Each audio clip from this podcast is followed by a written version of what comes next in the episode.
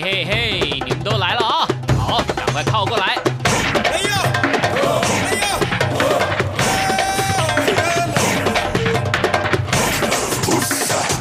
想了解台湾吗？一起来收听《台湾红不让》。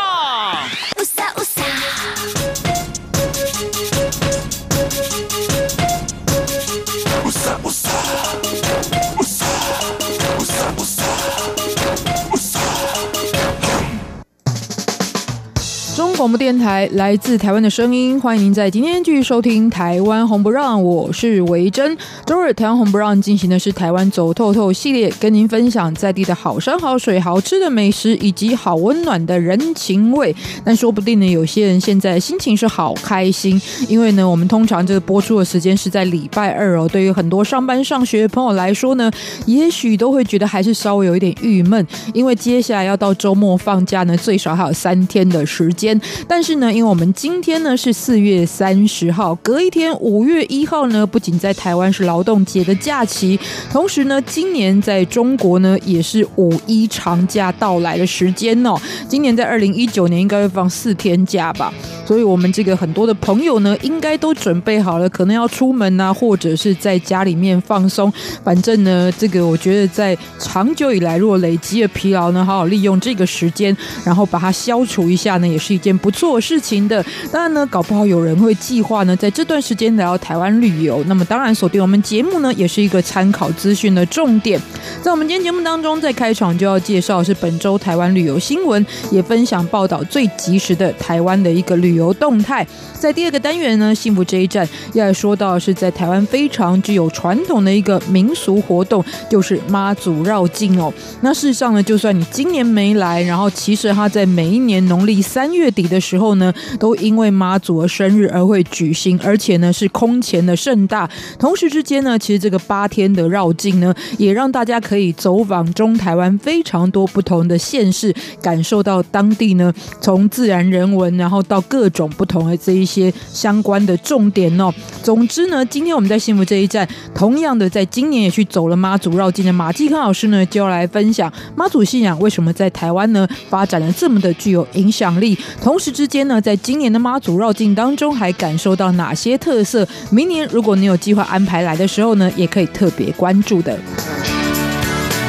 节目的最后呢，分享的就是旅游放大镜的单元，从一首歌曲认识台湾一个地方。今天我们会欣赏到的歌曲是郁可唯所演唱的《路过人间》。那么要介绍就是新北市瑞芳区的水南洞以及周边的景点哦。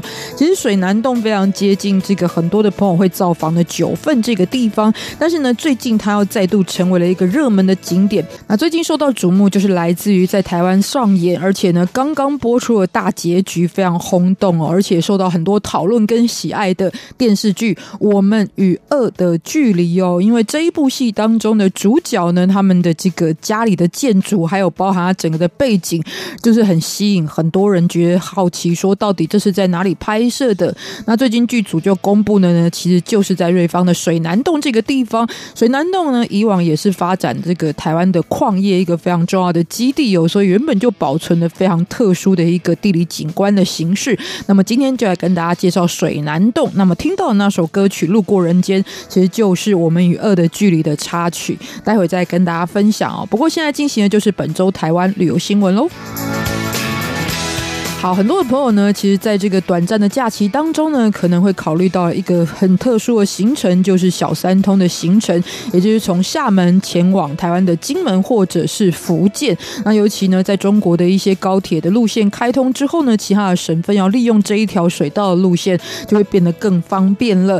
那其中呢，一个地方，也就是马祖呢，长期以来就因为在地的自然风光，还包含了战地的历史，吸引了相当多的旅客。不过最近呢，有另外一个亮点是限定季节出现的呢，大家也可以特别锁定，就是马祖知名的蓝眼泪的景观。那最主要就是在海面上呢，会呈现着神秘的荧光蓝色，所以呢，这样子一个仿佛不似在人间的景色呢，这几年来也成为了最热门的一个地标景点。不过呢，其实也是在这段时间当中才会出现，所以呢，刚刚有说到是季节限定的景致哦。然后再加上呢，虽然之前有谣传。说这是因为环境污染的关系才造成呢这种非常特殊的荧光蓝的现象，但事实上呢，其实它是一种非常特殊的自然生态的景象。那在很多人呢提供了这样子一个正确的想法之后呢，当然也是继续吸引非常多人到来哦。不过要看蓝眼泪，其实也必须要靠运气，比方说看天气跟当时的环境，才有机会近距离欣赏到梦幻蓝眼泪的风景。那现在呢，这是进入到蓝眼泪旅游旺季的时间，在北干塘后的沙滩就出现爆亮的蓝眼泪。每当海浪拍上沙滩的时候呢，就可以看到蓝色的荧光在海浪之间是闪闪发光。踏进海水之后呢，脚下散发的就是呈现光芒的景象。所以呢，在塘后的沙滩呢，也是北干代表的蓝眼泪景点之一。想要欣赏这样的景色呢，就要把握四月到九月的最佳时节喽。好，再说到呢，同样在每年的四月到五月之间，也是台湾最热门的萤火虫的季节，所以呢，也是可以看到荧光的这样的一个景象来呈现哦。比方说，近来展开客家桐花季的南投这个地方呢，其实也是全台湾欣赏萤火虫最好的据点之一，因为它是台湾萤火虫最密集的区域之一，而且呢，当中也是有非常多知名的地标景点可以看到这样的景色，像是很多朋友都会造访日月潭。或或者是在竹山的鹿谷，还有台湾的一个自然风景区，就是澳万大，还有在国姓乡，其实都是赏萤的热门景点。那其实呢，尤其在日月潭这个地方，是我们很多的中国的旅客会造访的。所以呢，依山傍水的环境当中，原本就很适合萤火虫的繁殖哦。那么大家如果在这段时间呢，走访当地，就可以在很多地方见到萤火虫的踪迹。而在竹山的鹿谷乡呢，则是全台湾赏萤可以。看到最宽广的一个区域，期间也是最长，一直会从三月底到六月之间，在当中呢，从中海拔到高海拔的地方都能够看见。好，再说到呢，这是阿里山可以怎么玩的方式呢？其实日月潭跟阿里山呢，在开放两岸的一个旅游以来，一直呢都是长期非常热门的一个知名的地标景点哦。当然，在更早之前呢，其实他们也就是在台湾人本身、台湾民众就相当喜欢去的地方了。所以呢，几乎每一个景点或者是每一种玩法呢，很多人都已经尝试过或是体验过。那阿里山可以怎么玩呢？事实上，最近也很多朋友推荐的方式就。就是体验跟周族原住民一起进行的行程，而在当中呢，人没有特别推荐是好茶村。这里呢，其实是周族、布农族跟汉人一起生活的一个村落。那在这边呢，现在就有规划非常完善的套装行程可以进行，包含有水上漂流。哦，虽然你是在阿里山，但是可以在溪谷中玩水上漂流。还有呢，这属于原住民的一个仪式，就是向天神取圣火，还有大石壁布大石壁瀑布哈，有点拗口。大石壁瀑布的 SPA 经验，以及呢，同样在这里也可以看到晚上闪闪发光的萤火虫。当然呢，周族的美食，尤其是烤肉呢，也是不能错过的。最主要就是会把大块的山猪肉，还有整只的全鸡，以及整条的鱼，就平摊在铁网上，用大火来慢烤，而整个是散发香气的一个野餐经验，也是非常多人难忘的重点。在这边也特别推荐给大家。好，那么既然呢，今天呢，我们这个单元当中呢，讲到了很多萤火啊、荧光这样子的主题呢，接下来我们就来听到这首歌曲，就叫做《萤火》，来自于 TFBOYS 所演唱的歌曲。那么带回到节目当中呢，就要为您进行的，也就是幸福这一站。今天来介绍呢，妈祖在台湾信仰的传播，以及二零一九年发现到的妈祖绕境的亮点有哪些？待会再跟您分享。轻盈闪耀着。他乘着风，等日落下山坡，连烧下夜森林的墨绿色，像烟火，看似狂欢，却悄然盛开寂寞。独自发光的，不再遥远，银河转动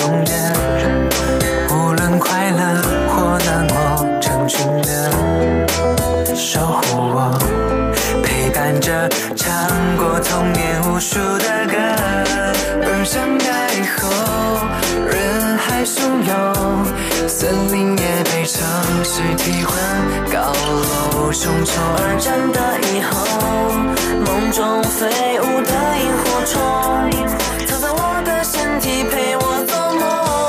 我相信爱是萤火般的光芒，在黑夜里迷路的人才能找到方向。握住希望，把星星都装进行囊。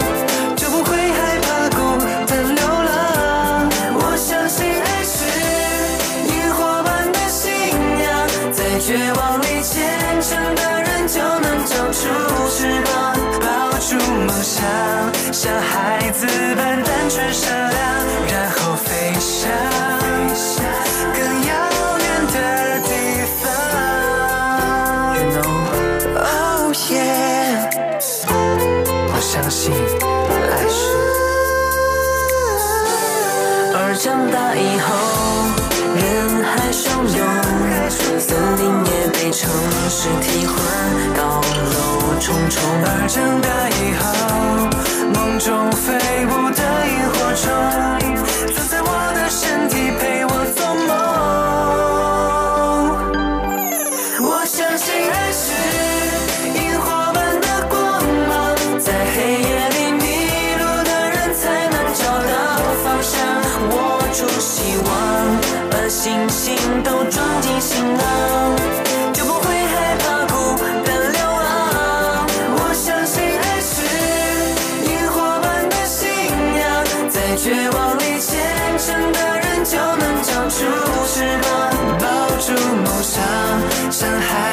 般单纯善良，然后飞翔。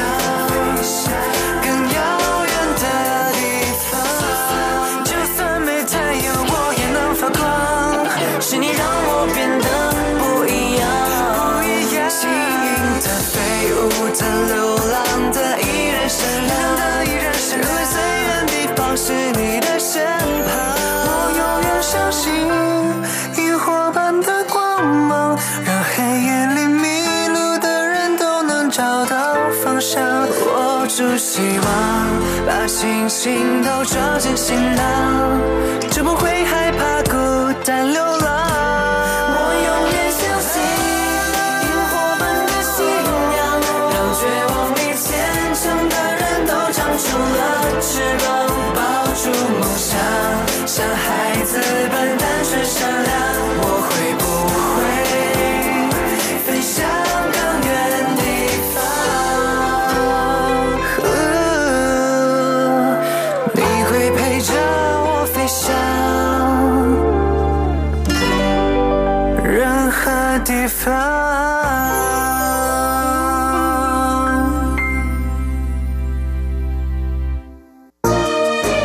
和解，积极合作，永久和平。行政院大陆委员会与您携手共创美好的未来。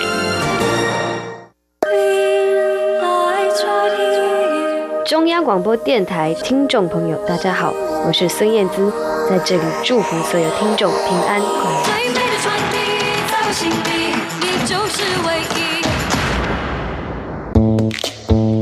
欢迎您继续收听今天的台湾红不让，我是维珍。在我们今天节目播出的时间呢，虽然以阳历来讲是四月份哦，但是呢，如果以农历来讲呢，是三月份。三月份在台湾有非常多代表性的属于宗教或者信仰的庆典，尤其当中最知名的就是连柯批柯文哲哦，都从走路走到很累，后来变成骑脚踏车的妈祖绕境哦。那我们今天呢，其实也是接受了妈祖的保佑，然后呢，全身充满神力的这一个专家来。来跟我们分享相关的主题，欢迎到是旅游专家马继康老师。各位观众，大家好。是，所以从信仰文化这件事情呢，可以看到不只是信仰这件事，而且更重要是看到文化的部分，因为它一定能够呈现在地的人他们所在乎的，或者是他生活环境里面所需要的，因为他祈求的事物一定是跟这个相关嘛。妈祖当然在台湾来讲是最具代表性的海神，而且也有像母亲一样这样的形象。不过台湾的海神系统。除此之外，其实像玄天上帝也有海神这样的意义，就是是。其实，在台湾呢，每年农历三月，你会发现非常非常的热闹。因为像维正刚刚提到的玄天上帝，还有包括保生大帝，还有在台湾最普遍的信仰叫妈祖，基本上他们的生日都是在农历三月。这都是在台湾民间非常受到普遍信仰的这些神。那所以农历三月在台湾其实真的就是宗教月。我也很开心，因为我个人也是在这时候过生日，所以、啊、真的、啊，所以你也是仙姑喽，完全。差很多，只是说哇，刚好像就有一种非常的热闹的这个气氛的感觉。对啊，好像全台湾的人都在帮你庆生的感觉。但老师刚刚提到，就有延伸到我刚刚说的重点嘛，保生大帝当然他管的是这个农业啊跟医药的部分哦，所以等于是当初移民在这个健康方面的需求。不过玄天上帝跟妈祖其实都是台湾是一个海洋岛屿的体现，就是。对啊，其实我们都知道妈祖是海神嘛，航海之神。当然，在妈祖之前，台湾最普遍的信仰其实是玄天上帝。这其实跟台湾的历史有很大的关联性哦。因为玄天上帝也好，妈祖信仰也好，其实我们都知道，台湾四百年的历史经历过了荷西时期，后来郑成功来到台湾，被清朝收复，一直到日据时代的割据，到最后现在国民政府来到台湾。那当年呢，你可以看到郑成功来到台湾，以台湾作为反清复明的基地。各位知道哈，明朝的这个创始皇帝叫朱元璋，那朱元璋本来是一个皇爵士的癞痢头小和尚。各位在当时元末群雄并起的年代，他其实呢加入郭子兴的一个门下。那郭子兴看这一个年轻人不错哈，所以呢后来把他视为义子。死掉之后呢，朱元璋就承袭了郭子兴的这样子一个军事力量。军事力量啊，更重要，当时除了朱元璋这个力量，还有包括像陈友谅啊，还有包括张士诚啊，啊，当时他们这两个都称帝。可是朱元璋的模式跟他讲哈，缓称王，广积粮，高筑墙，好，不要这这个事事赶快那么出头。所以到最后，反而是朱元璋最后呢，能够创建明朝，登基成为皇帝。而在这个过程当中，他跟陈友谅交兵哈，据说呢落败进入这个武当山。那当时呢受到追杀，藏身在这个玄武庙。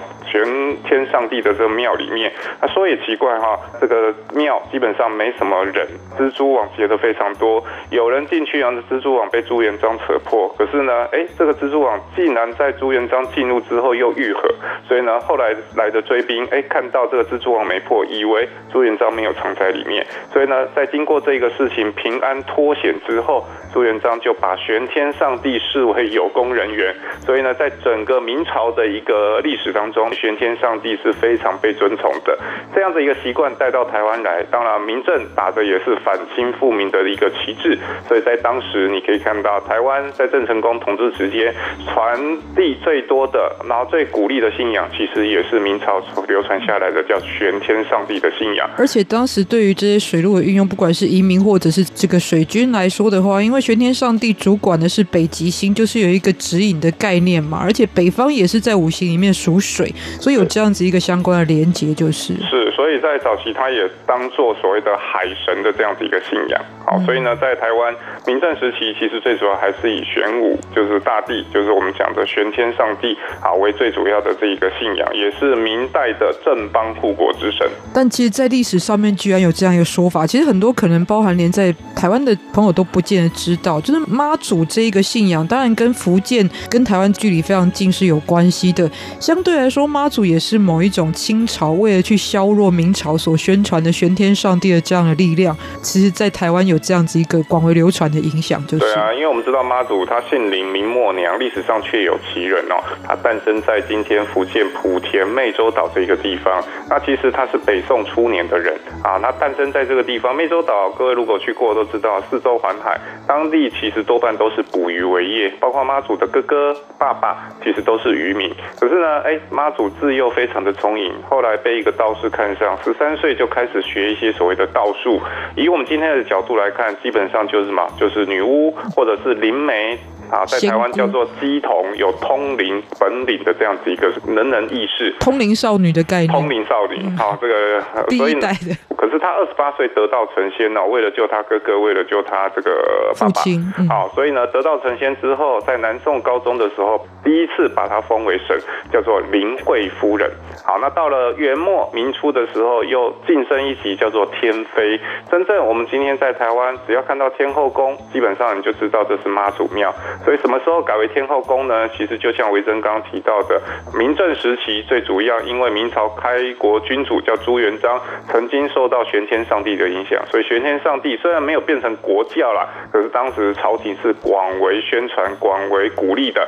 那康熙皇帝年间派的施琅将军，因为要渡过台湾海峡黑水沟不是那么容易哦。那施琅呢，为了稳定军心，所以从福建湄洲岛请了一尊妈祖神像，放在主帅船当中，顺利。帝渡海，所以呢，回到曹丕禀报的时候，康熙皇帝问说：“哎，施将军此事，请问谁的功劳最大？”皇帝这样问你，你觉得谁的功劳最大？职场待久都会知道，当然是老板您。太厉害了，适合做官。所以当年师长说：“圣上英明，哎，臣子是什么？执行圣上的这一个决断。”好，当然康熙皇帝知道他是在拍马屁，不过也很不错啊，心情很愉快。所以呢，当时他就问：“啊，除了朕之外，谁的功劳最大？”师长当然不敢居功，他就说：“哎，此次能平安渡过黑水沟，将士用命，妈祖的功劳最大。”所以康熙皇帝册封妈祖，更晋升他的一个神格，叫做天后。也由于政治上面的一个关系，因为清朝是异族统治，当时呢要反清复明，汉人呢还是不希望接受异族统治。可是妈祖竟然帮助清朝，所以在后来乾隆皇帝时候，台湾也发生一个民变，叫做林爽文事件。乾隆皇帝也派了福康安将军来到台湾。Trump 同样的福康安，哎，他也知道康熙年间施琅将军呢曾经在湄洲岛请了一尊妈祖神像，他一样画葫芦。为了稳定军心，也从湄洲岛请了一尊神像。果不其然，渡海来台，平定林爽文事变。好，所以呢，从那个时候开始，台湾的妈祖信仰成为非常普遍而比较没有争议性的一个神明信仰。嗯，所以现在常常听到一句话嘛，政治归政治，但你会发现生活即政治哦。刚刚说到信仰文化，很多人会说啊，台湾是个信仰很深的地方，信仰非常的多。但其实背后更重要的，你观察它在历史文化上的一个层面哦。不过回到重点呢，其实所有东西在地化之后，也都会结合当地的一个特色的发展。妈祖其实，在台湾的形象也超越了原本这个在明清两代的时候的一个意义哦。不过刚刚也说到，其实有非常多的这一个妈祖呢，是当初由移民从湄洲带来台湾的。那我们今天呢，待会就来跟大家介绍这个非常热闹，而且也是台湾的三大节庆盛事之一的妈祖绕境。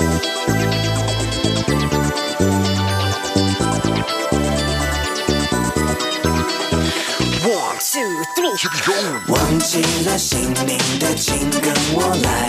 现在让我们向快乐崇拜，放下了包袱的，请跟我来。传开去，建立个快乐的时代。快乐到底属于哪个年代？七零、八零、九零还是 Y 世代？翻开历史课本，答案就算自己找也会找不到，背也会背不好。放松，让我来说，什么年代。吹着什么样的风？嗯，我拿着我的麦克风，唱着 Old School Show Yo Ready to Roll。七零的年代，不过我最嗨，Disco 比从来不肯 Say Goodbye。嗯，只有 Funk Funk Funk 才能酷，男男女女老老少少，我们穿着喇叭裤，又爆炸头在往前冲，左右摇摆，上下一一直神功。哦，Hip Hop 电视可能无法感受，但相信你们可以悟出黑色幽默。忘了你存在，有什么期待？换了你也请他一一来。与其渴望关怀，不如一起精彩。快乐会传染，请你慷慨。想念的、失恋的，请跟我来，一边跳一边向快乐崇拜。开心不开心的。丽而神圣的时光不等待。到了八零年代要喊什么？Be boys, be girls, let's make some noise。说什么呢？嗯紧裤子紧上衣，秀出你的身材。有人露出尖牙，千万不要惊讶，西牙正在发芽，别帮他假牙。Lock and pop and we dancing, ain't no stopping，跟我一起唱，快乐崇拜，快乐舞海。虽然快乐像个病毒，病毒会传染。九零年，我们等待千禧年，Party 电子音乐疯狂完整，Yeah，Hip Hop for life，That's right，每个人嘴里喊着 What's up，管你是不是真正 Party 天才？扬起你的嘴角，跟我快乐崇拜。忘了你存在，存在，有什么期待？期待，换了你。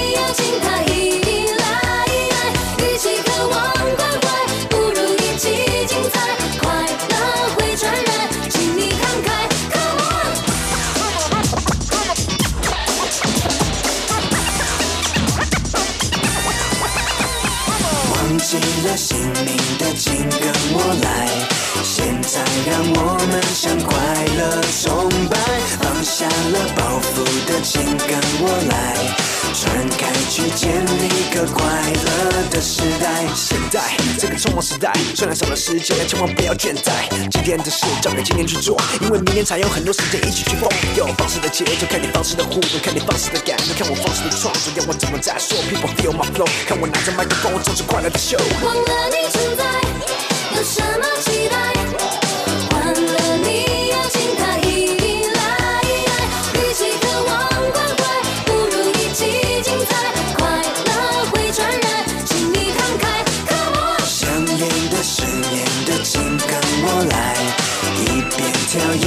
一边向快乐崇拜，开心不开心的都跟我来，美丽而神圣的时光不等待。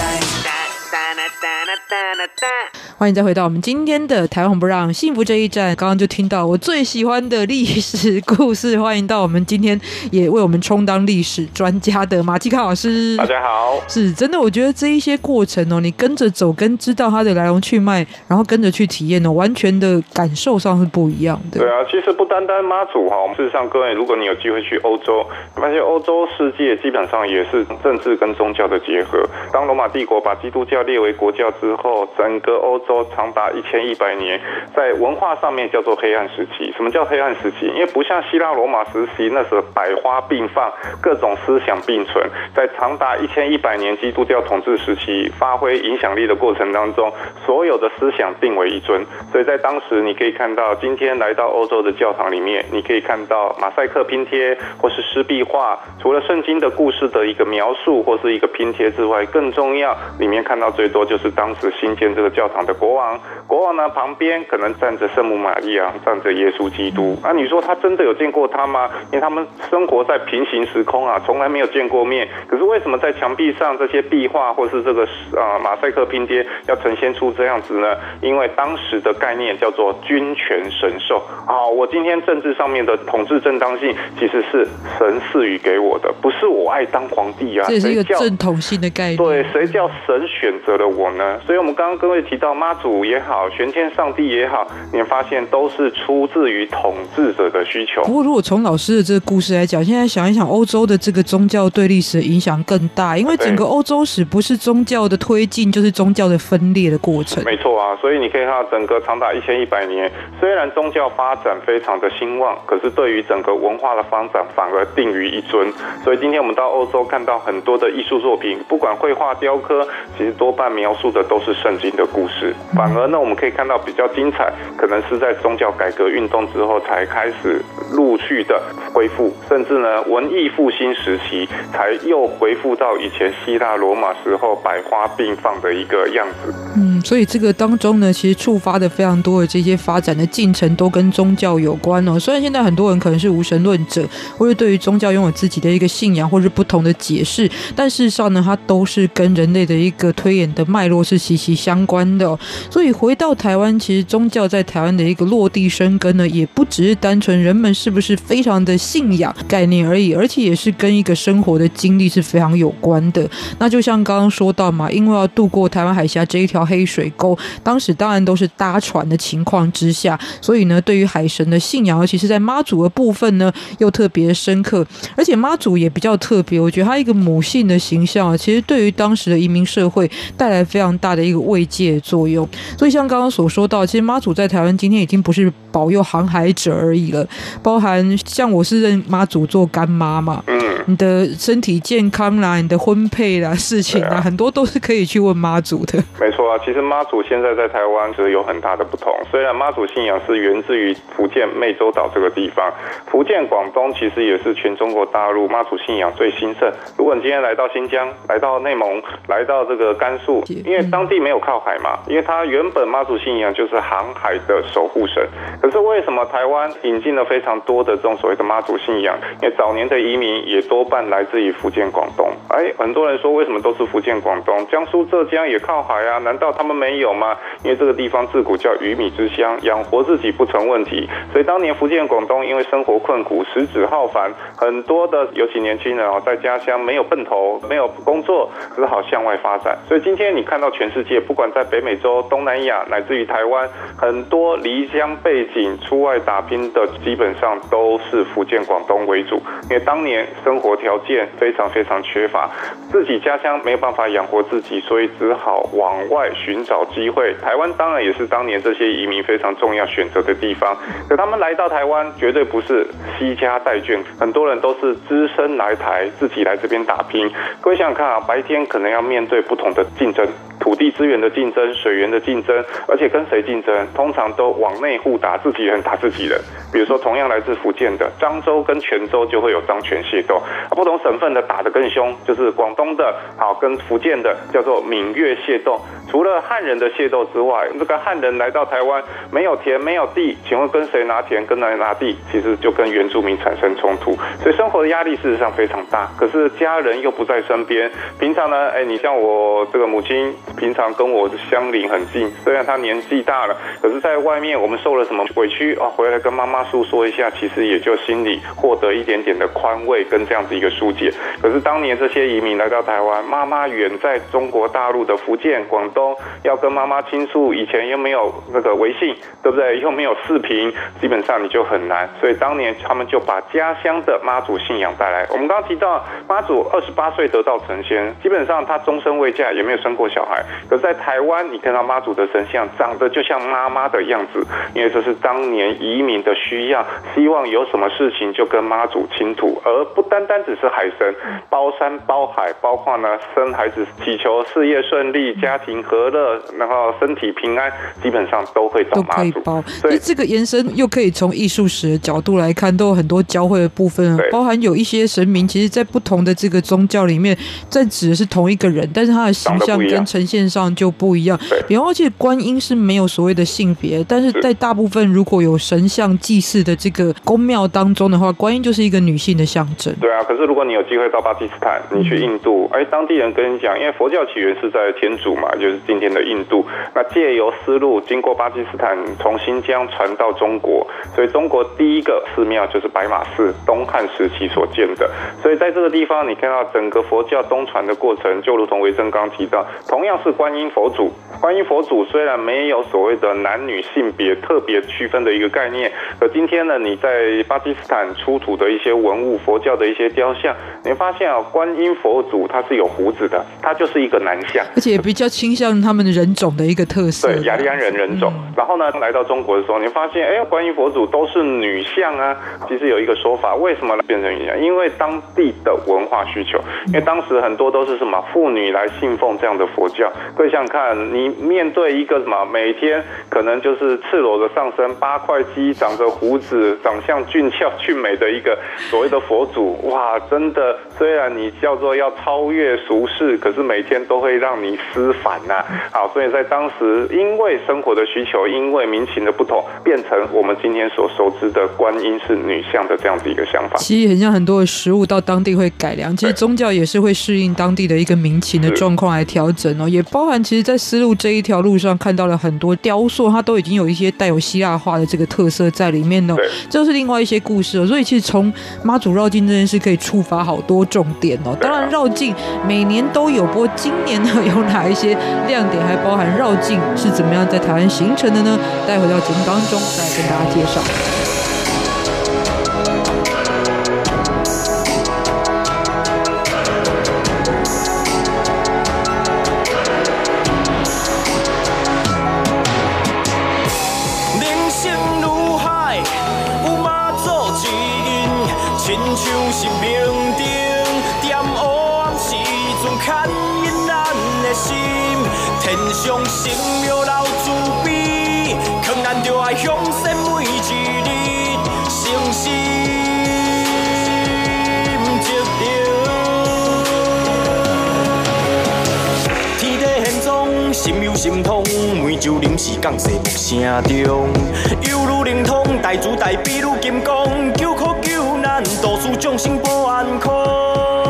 海上险恶无情汹汹，天妃挺身护桥梁，幸福要加千里顺风，强风面容拢愤怒，舍身为己，好命显赫连天，天上升了慈悲，万家祈求咧保安宁，法门地主咧专拜请。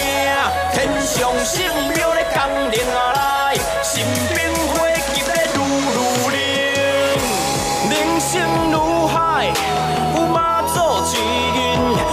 像是命中，点黄时阵牵引咱的心。天上神庙老慈悲，劝咱着爱向善，每一日诚心接受。从心都拢想要听草屯囡仔讲你的故事，要对对讲起。我就带恁转来泉州普天关现龙岗三月二三迄一日，踮西元九百六十年，迄时咱也未出世，但是为我有记忆开始，拢是想你的宝贝。你亲像阮的妈妈，拄着困难提醒着我，叫我头爱行好悬，啥物款代志拢莫惊。我一直走，一直坚持，一直向前行。我袂搁好，袂搁惊吓，因为有你的陪伴。我曾经想过放弃，因为你所以坚持。在我的心目中，你的重要度搁规身臭钱。有你，我开始学会晓对别人好。你是阮逐个人心目中的妈祖，天上圣庙。国泰民安，有顺发达达达，阮母仪杯固定发达达达，俗情哦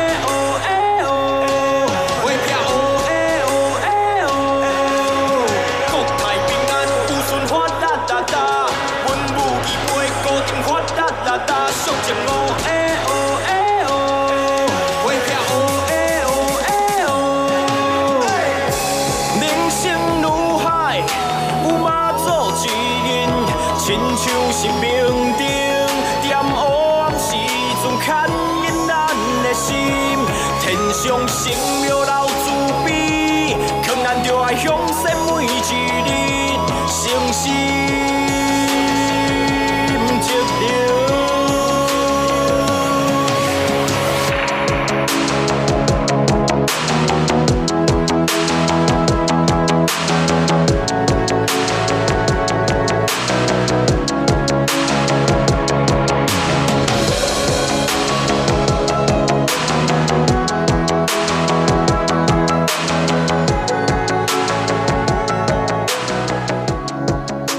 好，其实，在台湾呢，有一种非常多人会进行的活动，叫做进香哦。那事实上呢，各个庙宇都有属于自己的阵头，或是举办这样的一个仪式的传统、时间等等的。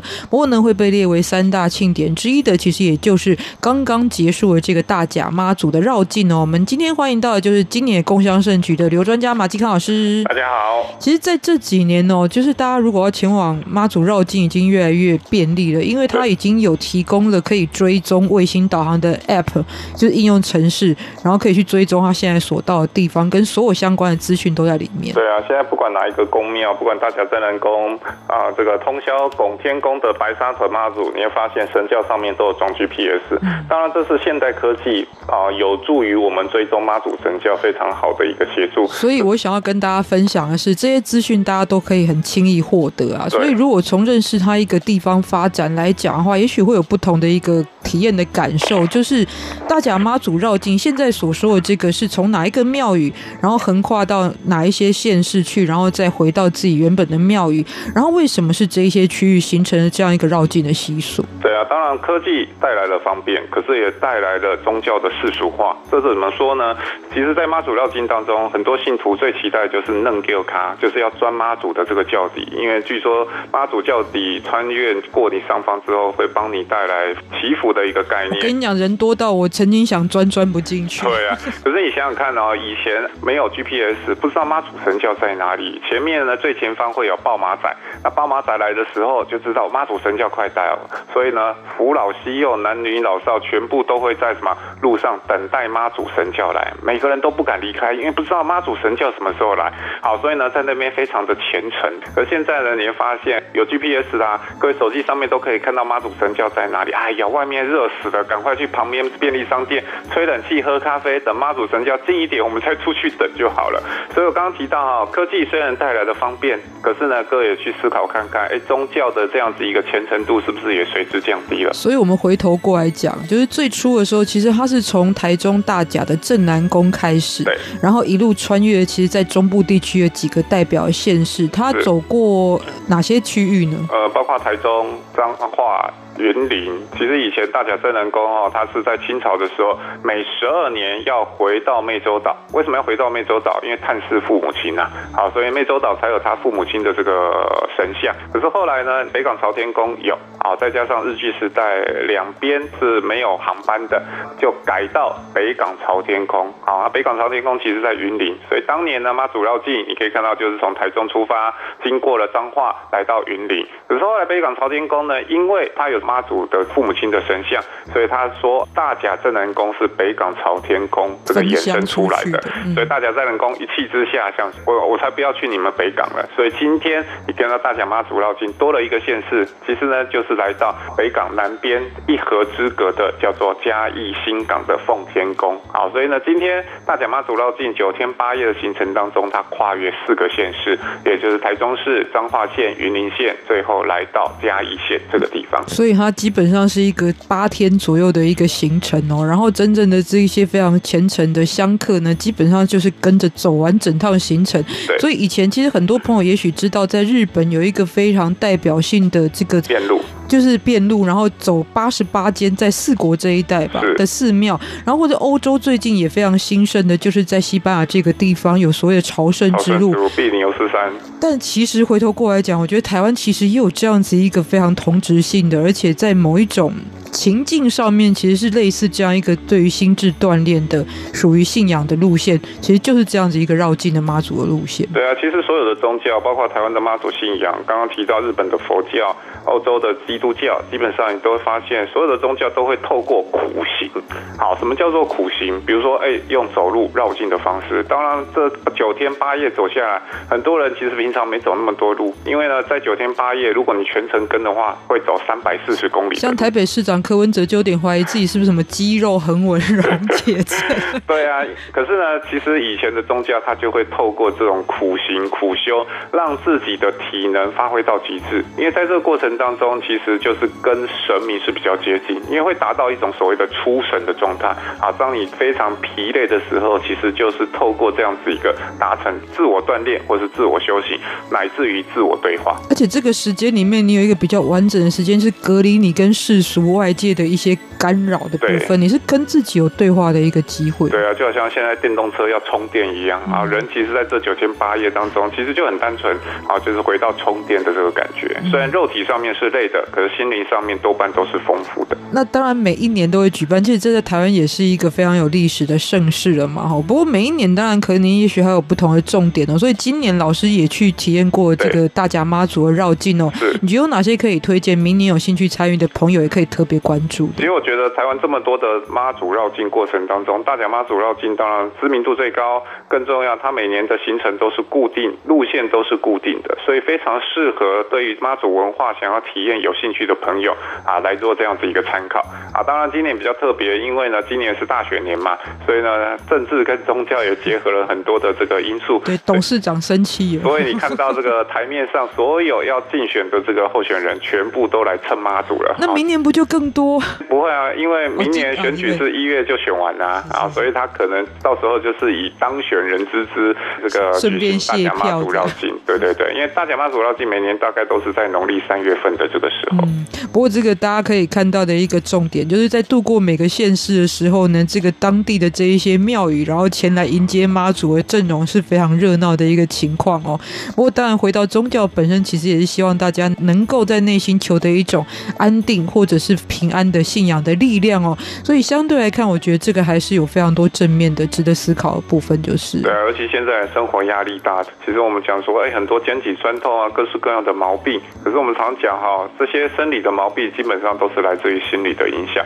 当然，现在心理有所谓的现代科技或是医疗知识的一个医师来医治。可是呢，在很多乡间或是传统民间，基本上神明宗教的力量，所谓的心灵的一个解药。嗯，当然大家会想说，那八天七夜我都要走，可是我要吃什么、睡哪里呢？我以前的经验是，这个大家基本上很多人都会开放他们家的庭院，然后或者是还有非常的低廉的可以住宿的地方。那吃呢是沿街都会有人，即使对你拿不动了，人家都还会把自己的这个食物。现在还是如此，现在还是如此。OK，所以光是这个都是一个非常特殊、属于台湾的节庆的习俗哦。今天也特别来跟大家分享，也感谢我们的马继康老师。谢谢，拜拜。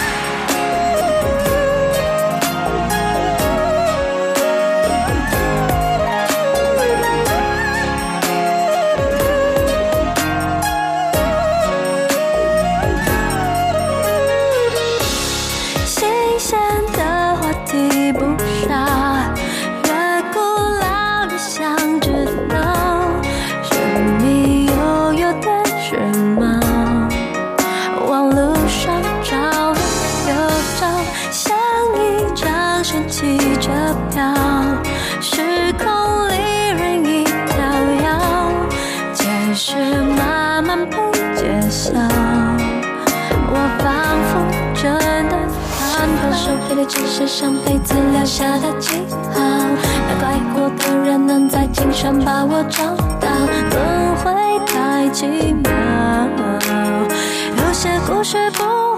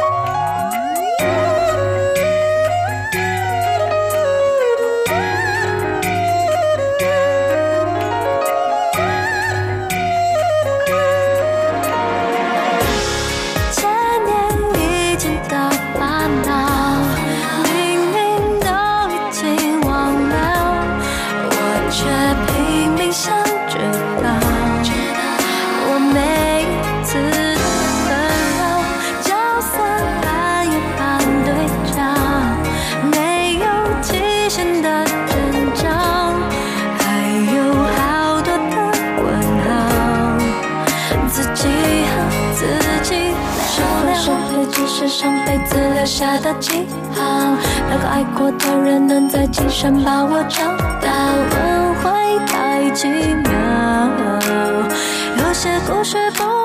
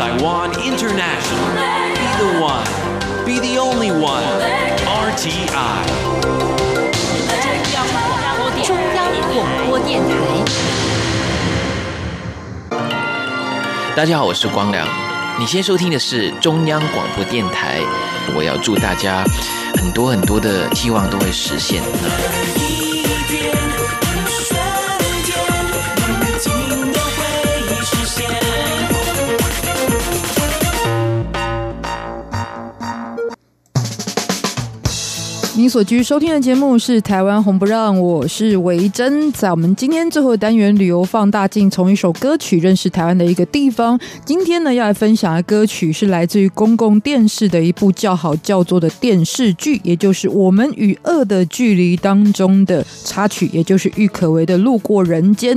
今天呢，要来介绍的重点，也就是位在于当地呢，其实搭设了主角所属的房子。其实最近剧组才揭晓，这个位置就是在新北市的瑞芳区水南洞，也来跟大家介绍这个地方的景致。那说到公共电视呢，其实在这两年呢，有很多其实这个不仅是叫好，而且还很叫座的好戏登场哦。包含在之前呢，就有你的孩子不是你的孩子，讲到了亲子之间还有家庭的一个教育问题。而在最近所推出的就是我们与恶的距离呢，这也是最近台湾最热门的话题之一。相信有很多的听众朋友呢，搞不好也听过，甚至已经看过这个作品了。最主要内容的剧情呢，就是透过了一个。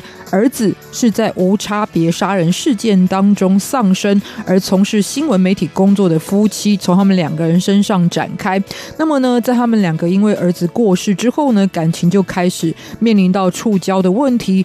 就在他们即将离婚的时候呢，却因为这个女儿发生的行为偏差的问题，迫使他们必须要开始面对过去的伤口。其中呢，辩护律师呢，就是为杀人犯辩护的这个律师呢，在杀人犯死刑确定之后呢，其实也想要然后再进一步了解犯人的他的犯罪动机，但这样的锲而不舍反而揭开了更多在社会上难以面对，而且呢非常写实的相关问题。而这部戏剧呢，其实是由贾静雯还有吴康仁很多的这个实力派演员所演出的。那当中除了讲述刚刚说到这个随机杀人背后的一个社会结构与问题，当然这也是呃有部分是来自于台湾真实发生的相关事件哦。所以一直以来，这样的主题原本就是。很多的呃舆论在探讨的一个重点哦，但除此之外呢，拍摄手法本身呢也是让人家觉得非常的能够进入到作品当中，所以呢，连拍摄场景也是备受瞩目。尤其呢，日前就在脸书官网曝光了剧中主角们他们的这个家里的房子，揭晓就是位在于东北角的水南洞渔港，还有在当地的阴阳海所取景的，整体呢就呈现了一个可以连接作品当中幽静跟神秘的气氛，所以也吸引了很多观众开始来此朝圣。那其实，在新北市瑞芳区呢，最有名的景点之一，而且是很多外地的游客来到一定会造访的，就是在九份这个地方。但事实上呢，其实串联九份还可以前往金瓜石，跟刚刚所说的这个我们今天的主题水南洞，整体呢都是一个在当时瑞芳发展矿业的相关的历史跟自然的一个遗迹的部分哦。那早年由于金瓜石的矿山开发，所以从日治时期呢，这个地方就开始发展了，尤其在一九零六。六年的时候呢，选矿场新建之后，那矿场就把员工宿舍是盖在今天的水南洞这一带。但是呢，后来也遇到了矿产的一个没落，所以人口也逐渐外移之后，反而留下来了很多没有受到人为破坏、百年前的一个矿业的遗迹的景象。而当地的自然地形呢，则是由山海之间所风化形成的这一些海蚀洞，同时呢，还有矿产本身，尤其这边有非常大量的铜矿，所以呢，呈现了。几个呃非常明显的一个金黄色的样貌，所以到底为什么水南洞会有这样的名称呢？其实也是跟这样的一个自然背景是有关的。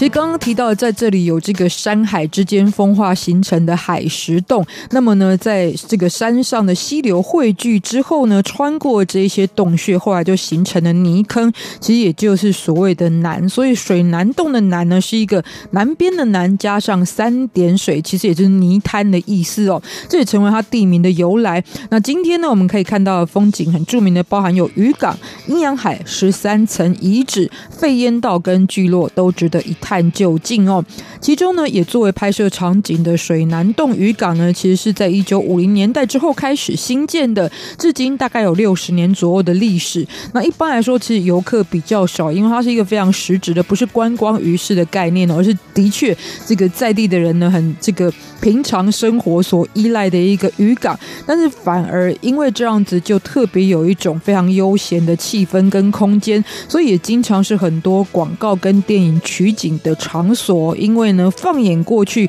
看到是非常静谧的一个海岸景色。而十三层遗址呢，很多人从这个远处向山上望去就可以看到，事实上有一种还蛮后现代的，有一种科技的，但是呢荒凉的感觉。这个地方呢，其实有着矿山上的布达拉宫的称号。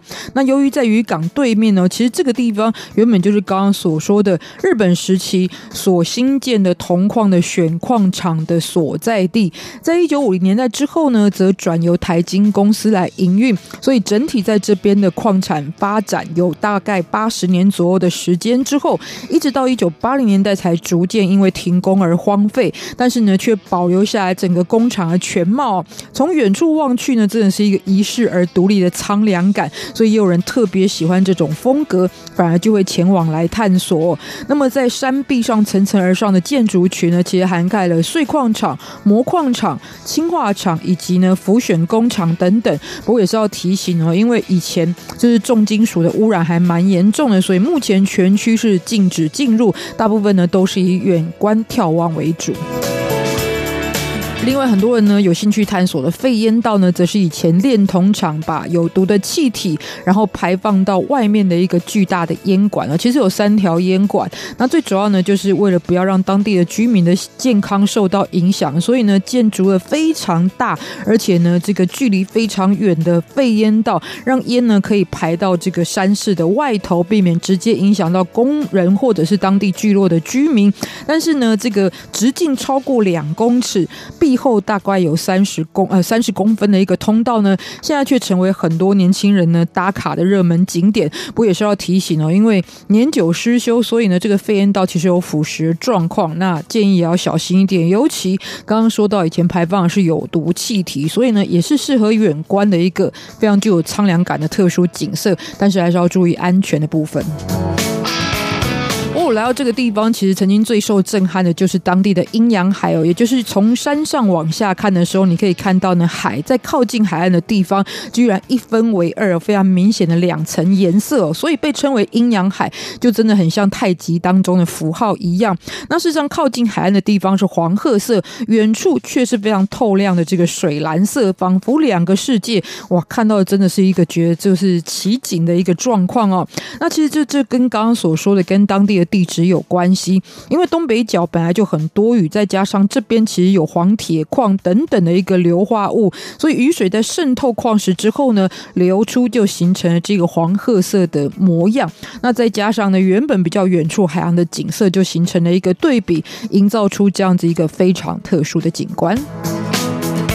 所以呢，如果看完这一部作品之后呢，大家有兴趣来的这个参观它的场景的话呢，其实地点也就在新北市瑞芳区的水南洞，这就是《我们与恶的距离》。最近在播出之后呢，又再度让它成为一个热门景点的主要原因。所以今天也特别来跟大家分享哦。节目的最后就一起来欣赏这首来自于作品的插曲郁可唯的《路过人间》。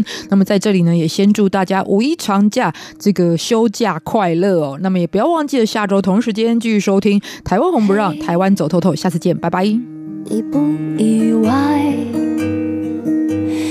他背影那么轻快。嘿，